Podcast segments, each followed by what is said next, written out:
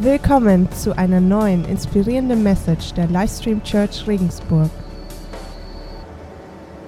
Guten Morgen, ihr Lieben.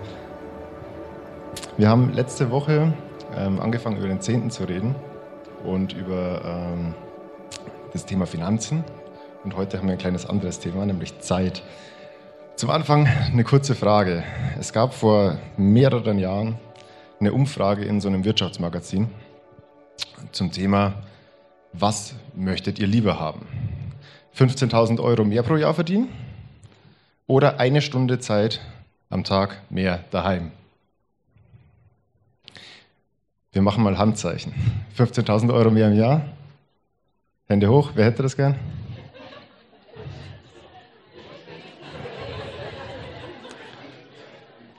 Wer nimmt lieber diese eine Stunde mehr am Tag daheim?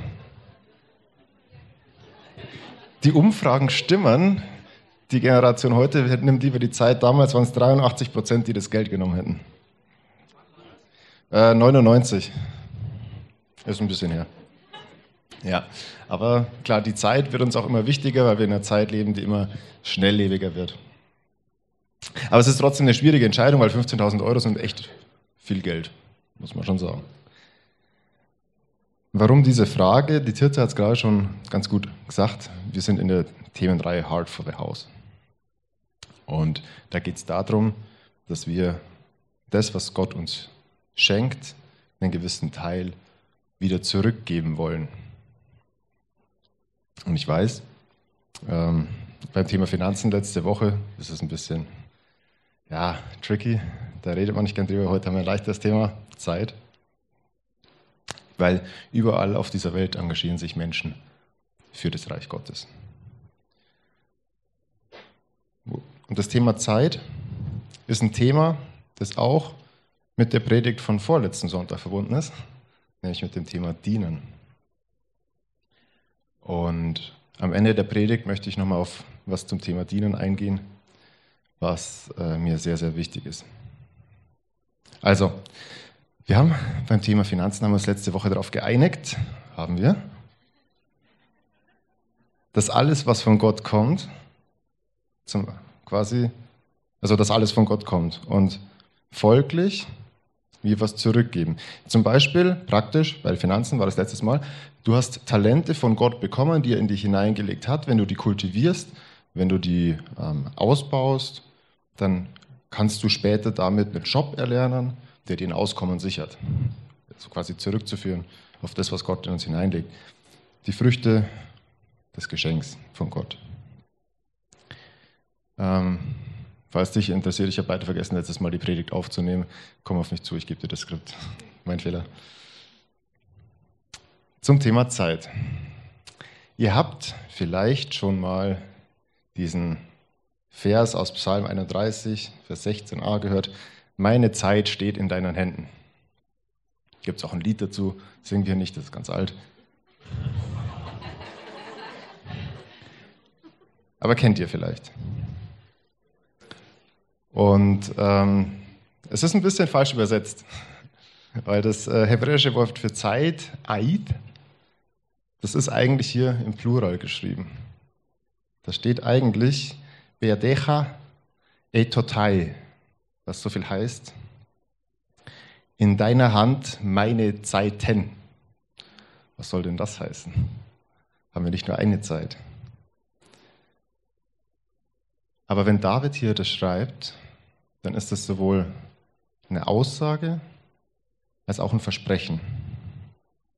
Weil David hat verstanden, dass alles von Gott kommt. Und mit Zeiten meint David, dass es ihm sehr wohl bewusst ist, dass zum einen seine Lebenszeit von Anfang bis Ende in Gottes Hand ist, aber auch seine tägliche ihm zur Verfügung stehende Zeit. Und weil das von Gott kommt und David es verstanden hat, weiß er, ich bin verpflichtet, weil es in deiner Hand ist, die Zeit für dich zu investieren. So, das ist die Grundlage für die heutige Predigt.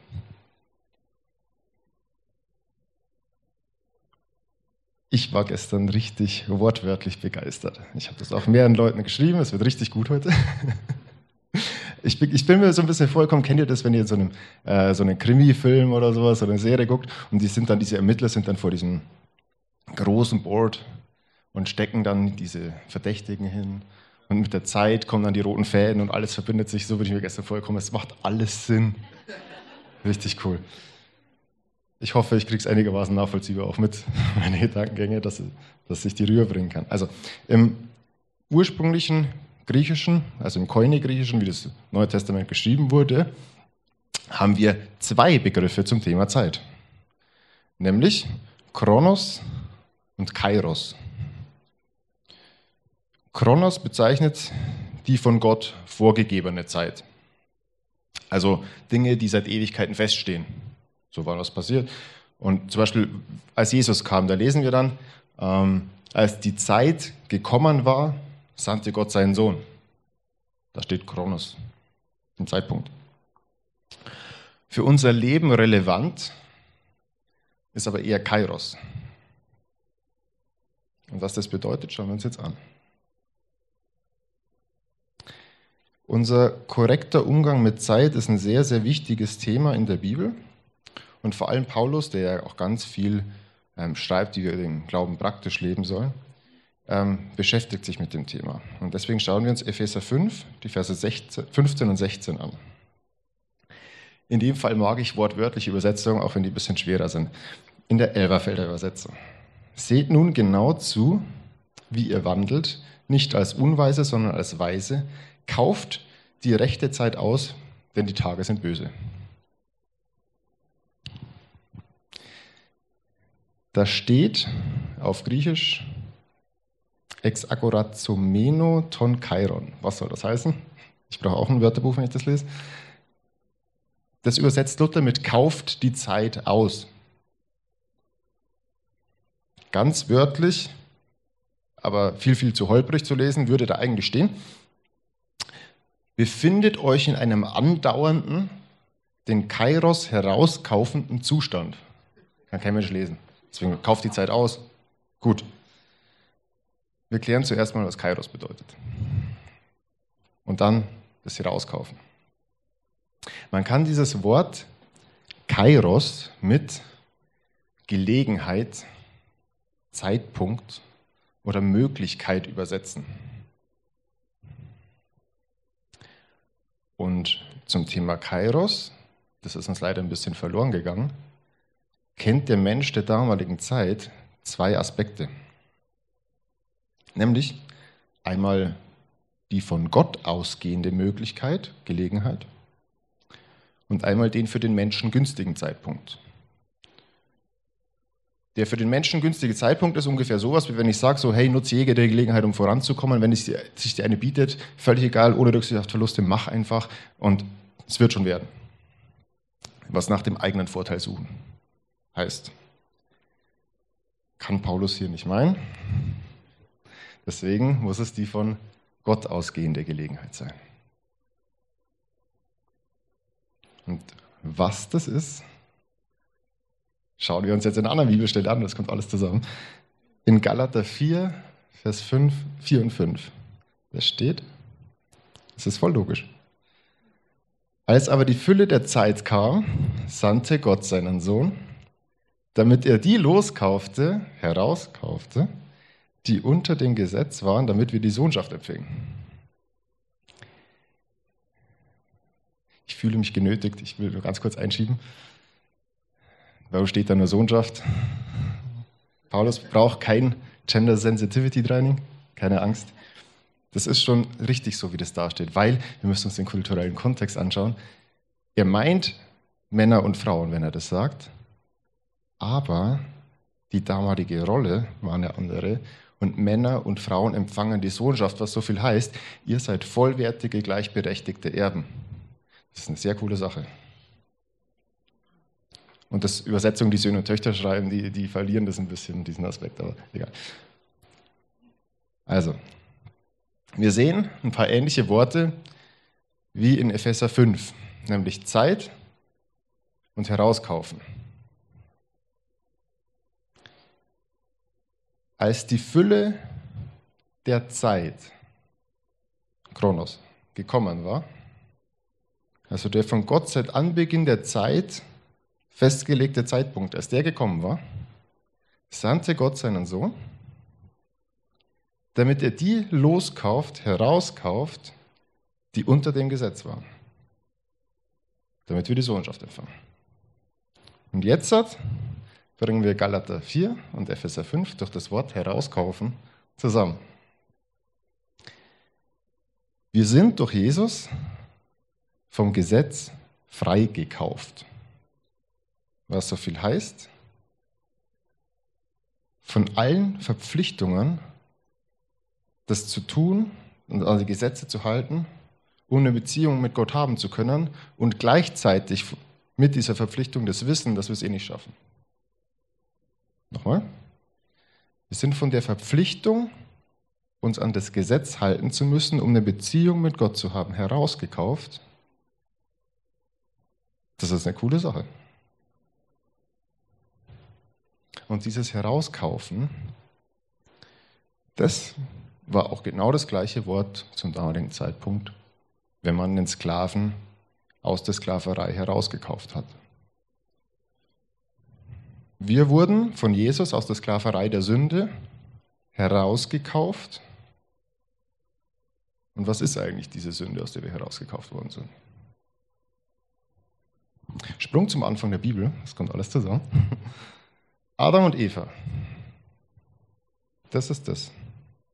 Das ist diese Sklaverei der Sünde, was damals ihren Anfang nahm. Und das, der, der Punkt ist, wir haben als Mensch uns über Gott erhoben. Auf gut Deutsch, wir dachten, wir wissen alles besser. Und wir machen das, was wir für richtig halten. Wir sind unser eigener Maßstab und unser eigener Gott. Auf Englisch sagt man so schön, well, how did that turn out for you? Wie ist das für uns ausgegangen?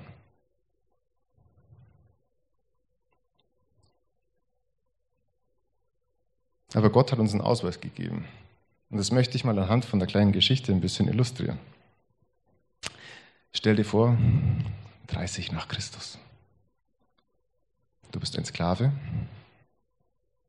Und zwar nicht nur irgendein Sklave, sondern du hast den, das dumme Problem gehabt, dass du sehr viele falsche Entscheidungen in deinem Leben getroffen hast. Und du hast dich so verschuldet, dass du in die Sklaverei verkauft wurdest, um wenigstens einen kleinen, kleinen Teil deiner Schuld bezahlen zu können. Und da kommt ein Typ her und der fragt deinen Besitzer, äh, wie viel willst du für den? Und der Typ nennt einen lächerlich hohen Preis, den Preis deiner Schulden. Aber der potenzielle Käufer sagt, kein Problem, zahle ich. Sie schütteln, sich die Hand, du stehst vielleicht dümmlich grinsend daneben, denkst du so, was passiert hier? Aber das Geschäft ist abgeschlossen. Und dein neuer Herr dreht sich zu dir und sagt, hey, du bist frei. Du hast zwei Optionen.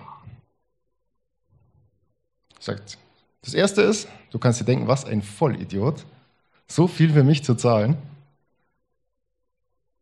Aber hey, ich habe keine Schulden mehr, ist mir egal. Ich muss nichts mehr machen, ich äh, laufe jetzt weg und mache nur noch auf was ich Bock habe. Aber wenn du diese Option wählst, ich werde dich nicht aufhalten. Und bevor du das jetzt sagst, hier nehme ich, neuer Start, neues Glück, die zweite Option. Du kommst mit mir mit. Du bist kein Sklave mehr. Und ich sag mal, weil deine eigenen Entscheidungen dich vielleicht in diese blöde Situation reingebracht haben, sage ich dir in Zukunft auch, was gut wäre für dich. Selbstverständlich steht es dir dann frei, das zu tun. Ich zwinge dich nicht. Und außerdem machen wir das Ganze offiziell. Wir gehen zum Amt. Wir tragen dich als mein Erben ein. Also ich werde dich mit Liebe, Gnade und Respekt behandeln. Und solltest du dich mal dagegen entscheiden, das, was ich mir von dir wünsche, zu tun, bleibst du trotzdem dabei.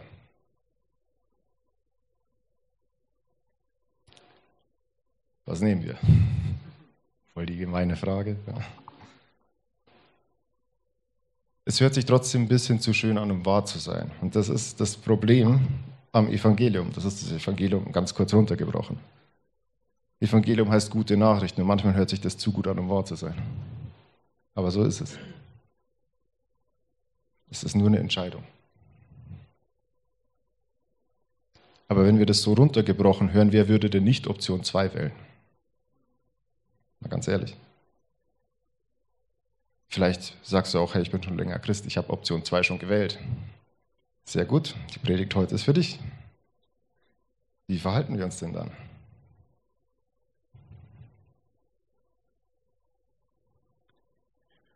Die Bibel erklärt uns, dass wir nun wirklich frei sind. Wir sind freie Leute, wir werden nicht mehr, bildlich gesprochen, in die Sklaverei verkauft. Jesus hat uns frei gekauft. Wir sind Kinder Gottes.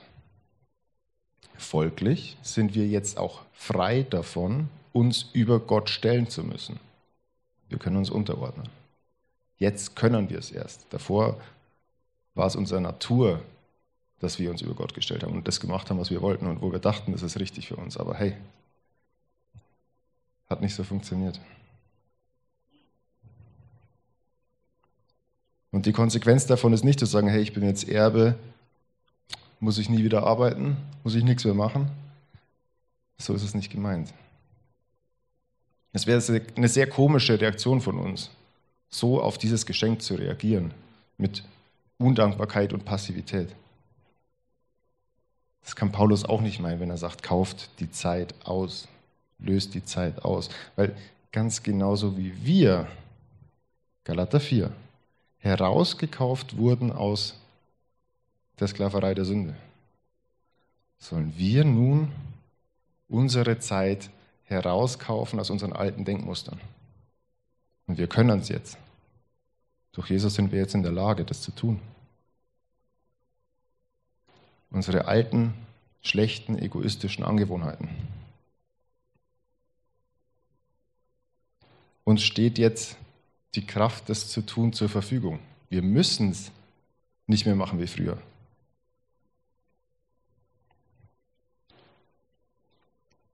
Und wir können jetzt entscheiden, diesen Kairos-Aspekt zu wechseln. Weg von dem wir nutzen jede Gelegenheit für uns, hin zu wir nutzen jede Gelegenheit, die Gott schenkt. Jede Gelegenheit, was für ihn zu tun und für sein Reich. Nicht mehr für uns selber. Nochmal, ich weiß, das ist so ultra suggestiv, wenn ich das jetzt sage, aber es ist so. Was für schlechte Menschen wären wir, wenn wir auf dieses Geschenk der Freiheit mit Undankbarkeit reagieren würden. Das ist Fakt.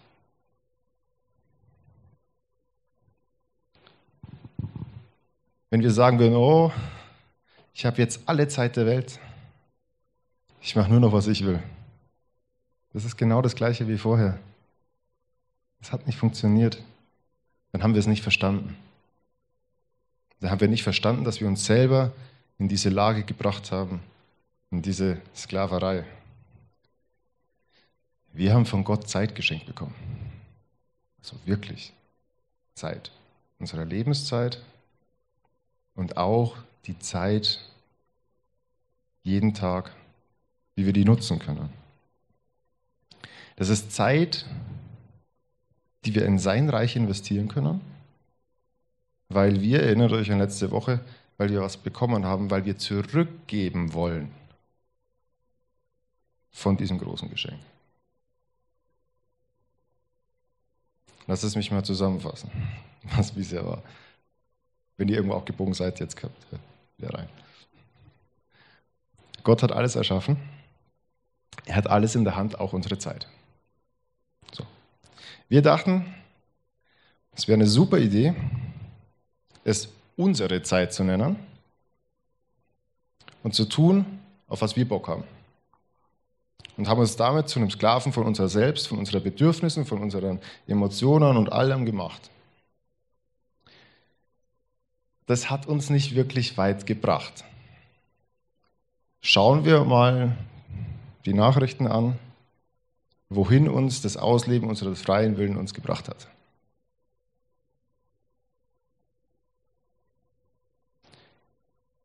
Gott hat uns durch Jesus herausgekauft aus diesem Hamsterrad und hat uns dadurch ermöglicht, dass wir nicht mehr egozentrisch handeln, sondern wirklich gut handeln, indem wir seinen Willen tun. Dass wir unsere Zeit für ihn einsetzen. Was Sinnvolles. Wie sieht es praktisch aus? Als Christ hast du den Heiligen Geist. Wenn du angenommen hast, was Jesus für dich am Kreuz getan hat, wenn du von Herzen deine Sünden bekannt hast und diese Vergebung angenommen hast, Vergebung für deinen egozentrischen Lebensstil. Und wenn du verstanden hast, dass das ein Geschenk für dich ist, für das du nichts tun musst, dann hast du den Heiligen Geist. Und lass dir ja nie von jemand anderem was anderes sagen. Du hast den Heiligen Geist. Und dieser Heilige Geist, schreibt die Bibel, führt und leitet dich in aller Wahrheit. Wenn du Zeit mit einer Person verbringst, dann wirst du immer besser verstehen, was die Person denkt, wie sie, wie sie sich fühlt, was sie wünscht, das volle Programm. Und genauso ist es mit Gott auch. Verbringst du Zeit mit ihm, wirst du immer besser erkennen, was er sich wünscht von dir. Und auch, wie du ein Segen für andere Menschen sein kannst, wie du die Gelegenheiten, die er schenkt, nutzt. Das ist der eine Aspekt von Zeit für Gott investieren.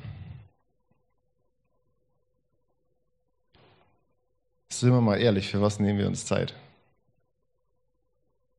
Auf dem Sofa sitzen, Stunde Doomscrolling auf Insta. Oh, wo ist die Zeit hingekommen? Schon wieder eine Stunde vorbei. Am Wochenende zwei Abende durchfeiern, dass man so fertig ist, dass man am Sonntag gar nicht mehr in den Gottesdienst gehen kann. Und am Montag sich denkt, oh, ich brauche Wochenende. Pro Woche vier Abende, drei Stunden Sportübertragung anschauen und so weiter. Was hat das für einen Wert? Verstehe mich nicht falsch. Es ist nicht das Ziel, dass wir jetzt 24-7 Bibel lesen, beten und frag mich nicht machen, dass wir unseren Job kündigen. Das ist nicht gemeint mit diesem korrekten Zeitverständnis. Das sagt die Bibel auch nicht. Aber ähnlich wie beim Thema Finanzen letzte Woche sagt die Bibel auch, wenn es um Zeit geht, da wo du Zeit investierst, da ist dein Herz. Und worin du investierst, zeigt es ganz ganz deutlich. Und warum solltest du dann nicht reinvestieren in Gottes Reich? Und ich sage reinvestieren, weil wir was geschenkt bekommen haben. Zeit.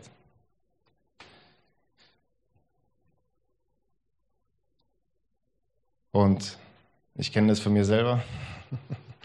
Manchmal ertappt man sich zu denken, ich habe keine Zeit, ich würde ja gerne mehr Bibel lesen, ich würde ja gerne mehr beten, aber es ist ja so viel zu tun. Und ähm, sind wir mal ehrlich, wir nehmen uns die Zeit nicht.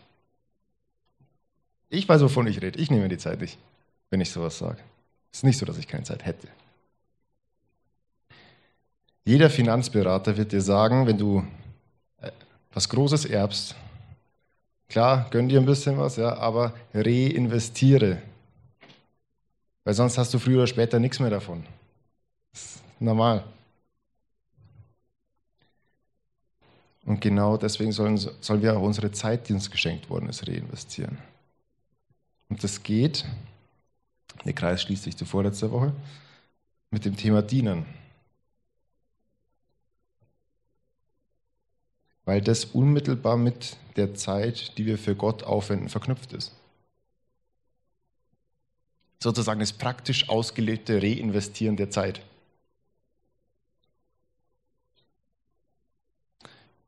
Wie sieht das aus?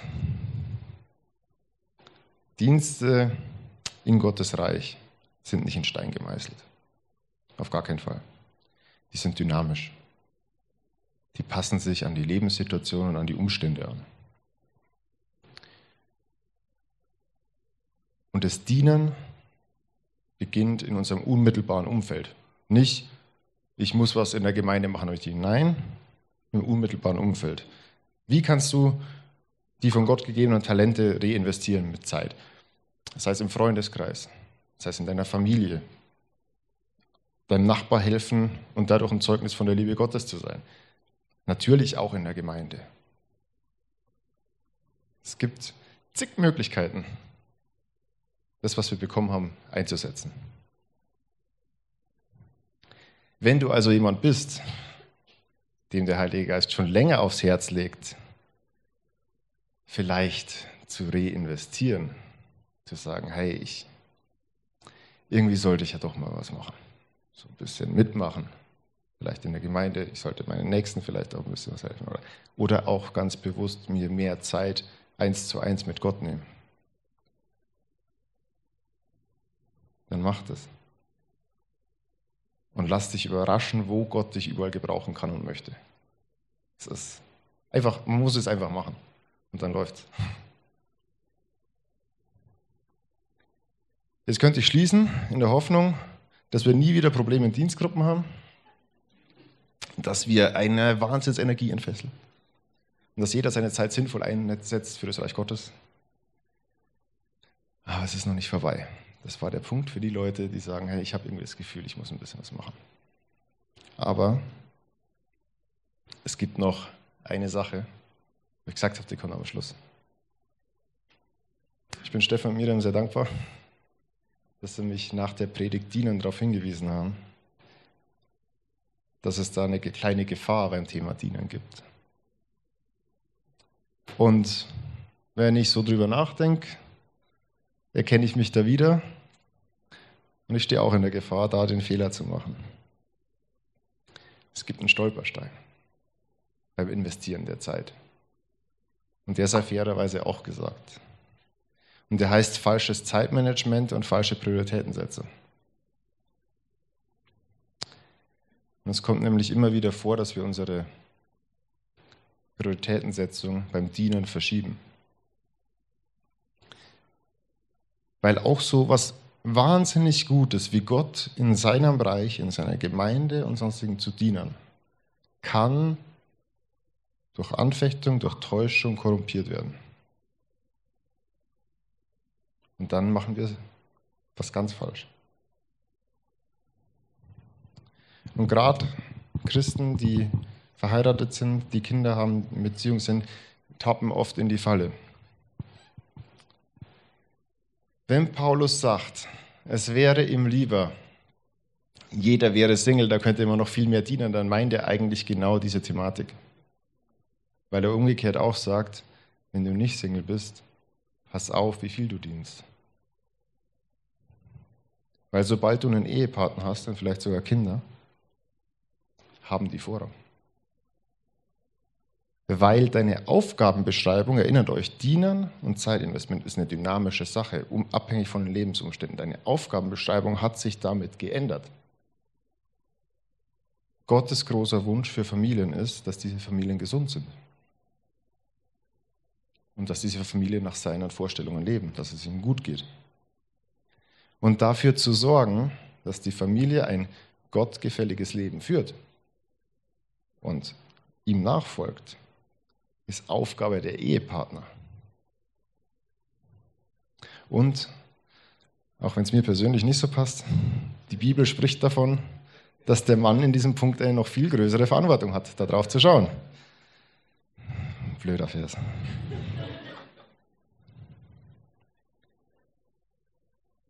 Und ich komme zu der Schlussfolgerung,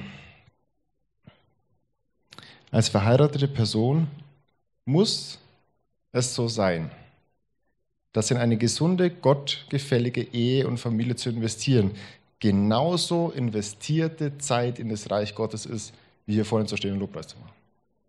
Genauso.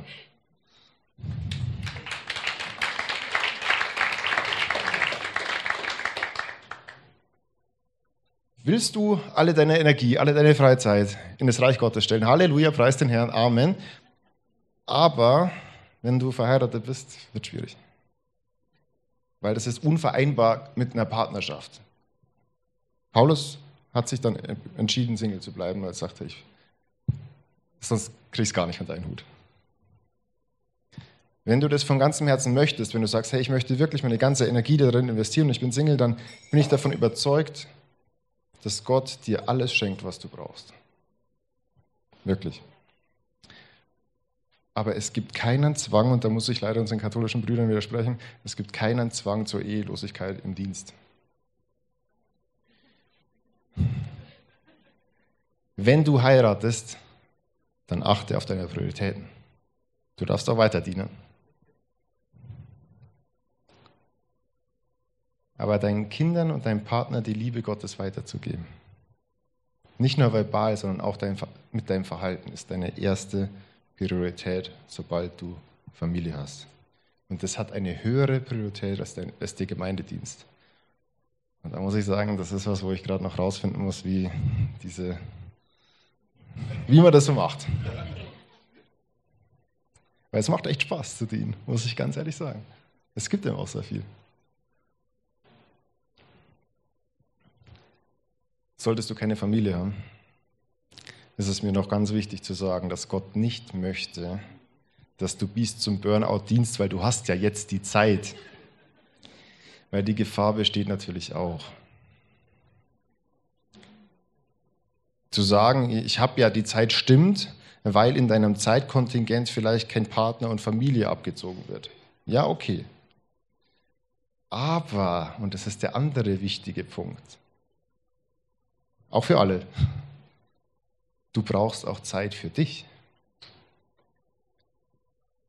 Das ist mit der wichtigste Punkt.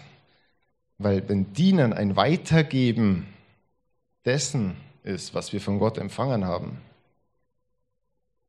dann müssen wir uns Zeit zum Empfangen nehmen. Ja? Und Zeit zum Empfangen ist nicht zu sagen, ich bin so fertig, ich schaue jetzt zwei Stunden fern. Das ist kein Empfangen von Gott. Okay? Wir müssen es nicht von uns raus tun, wir dürfen das weitergeben, was wir empfangen haben. Ich, ich, muss da auch ganz ehrlich sagen, ein Beispiel von mir, wenn ich am Samstag die Predigt vorbereite und ich mir keine Zeit nehme mit Gott. Einfach sage, was für ein Thema mache ich, das mache ich jetzt, weil ich es gelernt habe an der Bibelschule, wie das geht. Das arbeite ich jetzt durch und fertig. Das ist sehr, sehr mühsam. Das mache ich aus mir raus. Da gebe ich nichts weiter, was ich empfangen habe. Wenn das aber anders ist, wenn ich sage, okay, ich nehme die Zeit und ich höre darauf, was er will, vielleicht auch, weil Gott durch andere Menschen spricht zu mir, dann läuft es genau wie gestern. super. Und deswegen weitergeben, was wir empfangen haben. Schaut aus Empfang. Das Weitergeben kommt von selber. Wenn das Herz voll ist, dem geht der Mund über. Das ist, ist so. Gott möchte keine ausgebrannten Workaholics. Wirklich nicht. Ich möchte schließen mit einem Zitat von J.C. Penney, ähm, großer Unternehmer aus Amerika. If a man's business requires so much of his time that he cannot attend the services of his church, then that man has more business than God intended him to have. Frei übersetzt, wenn der Job eines Menschen so viel Zeit in Anspruch nimmt, dass er den Gottesdienst nicht besuchen kann, arbeitet der Mensch mehr, als Gott für ihn vorgesehen hat. Sechs Tage und ein freier Tag mit dem Fokus zu empfangen. Jesus sagt, der freie Tag ist für den Menschen gemacht, weil er empfängt, nicht weil wir Gott was geben. Empfangen. So war es von Anfang an gedacht. Und ähm, wenn ihr mal Zeit habt, schlagt das erste Buch der Bibel auf, zweite Kapitel, Vers 2, da steht nämlich, und so vollendete Gott am siebten Tage sein Werk, er machte, und ruhte am siebten Tag von all seinen Werken, die er gemacht hatte. Und da steht auch weiter da, dass es vollendet war. Die Schöpfung war erst vollendet mit dem letzten freien Tag. Denkt mal drüber nach. Erst mit dem Ruhetag war es vollendet. Nochmal, deine Familie ist genauso ein geistliches Feld, geistliches Dienstfeld wie die Gemeinde. Und die dann noch übrig gebliebene Zeit, wenn wir dann noch was haben, neben Arbeit, Familie, Schlafen und sonst was, da könnten wir doch mal hingehen und sagen, hey, ich reinvestiere in Gottes Zeit. Gott möchte nicht 100 Prozent, genauso wie bei den Finanzen. Erinnert euch an letzte Woche. Gott möchte nicht 100 Prozent deiner Finanzen haben. Er möchte 100 Prozent dein Herz haben. Aber wenn, wenn Gott sagt, hey, reinvestiere was, und wir haben gesagt, der Zehnte so als Richtlinie, so, ne, dann bleiben dir noch 90 Prozent. Und genauso ist es mit der Zeit auch. Ja. Einfach was zurückgeben in dem Bewusstsein, dass wir was bekommen haben. Und das kann auch im Dienst in der Gemeinde sein. Aber nicht vergessen, der Dienst beginnt daheim. Ich bete zum Schluss. Guter Gott, ich bin dir so dankbar, dass dein Wort, dass die Bibel so super zusammenhängt, dass es so logisch ist, wenn man sich ein bisschen Zeit nimmt, um da zu lesen und dass wir so viel lernen dürfen, wie wir leben können als Christen, wie wir unsere Zeit investieren können und wie wir das richtig machen nach deinem Wunsch.